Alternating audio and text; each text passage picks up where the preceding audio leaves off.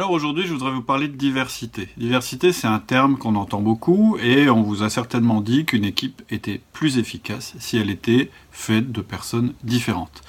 Le problème, c'est que vous savez peut-être pas forcément ce que ça veut dire exactement, ou vous vous êtes jamais posé la question, et surtout vous vous demandez peut-être ce que vous allez faire de cette diversité.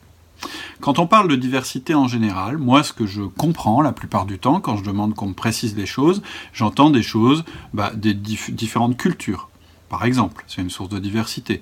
Ou bien on va me dire, bah, jeune, vieux, pré-retraité, euh, génération euh, X, ou génération X, génération Y. Ou bien on va me dire homme-femme. Est-ce qu'il faut gérer de manière différente un homme et une femme? Ou on va me dire ingénieur et commercial. Les ingénieurs sont comme ça, les commerciaux sont comme ça, etc. Et en fait, moi, je pense qu'on n'a que faire de ces différences-là dans l'entreprise, ou en tout cas dans l'entreprise selon outil du manager. En fait, on prend en compte des différences, évidemment, parce que nous sommes tous différents, nous sommes tous des individus, mais on les perçoit à travers l'observation qu'on fait de leur comportement. C'est ce qui nous intéresse, le comportement. Pas le look, pas l'origine, pas la culture, pas le sexe. Nous, nous avons un projet à mener dans notre entreprise et pour mener ce projet, nous agissons sur le comportement des personnes.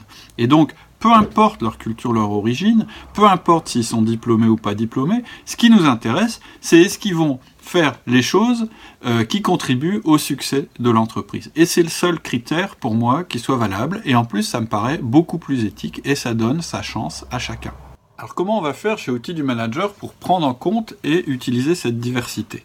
En fait, on a un outil qui s'appelle le disque et qu'on va utiliser pour apprendre à observer les gens. Dans un premier temps, on va surtout regarder leur comportement et voir comment ils agissent pour pouvoir les catégoriser selon quatre grandes familles donc, qui déterminent leur mode de communication et leur mode comportemental.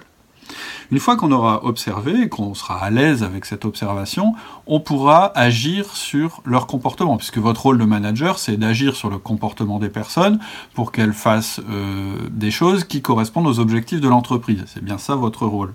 Mais on va le faire d'une manière respectueuse et d'une manière efficace. Efficace d'abord parce qu'on a un outil, mais respectueuse pourquoi? D'abord parce qu'on ne va pas faire de la manipulation. La manipulation, c'est quand vous dites pas aux gens quelles sont vos intentions. Là, on sera clair sur nos intentions. Ça s'appelle les objectifs de l'entreprise et on s'attend à ce que les gens y contribuent.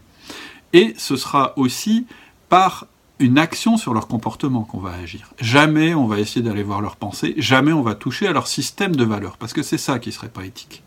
Donc voilà ce qu'on appelle la diversité chez Outils du Manager.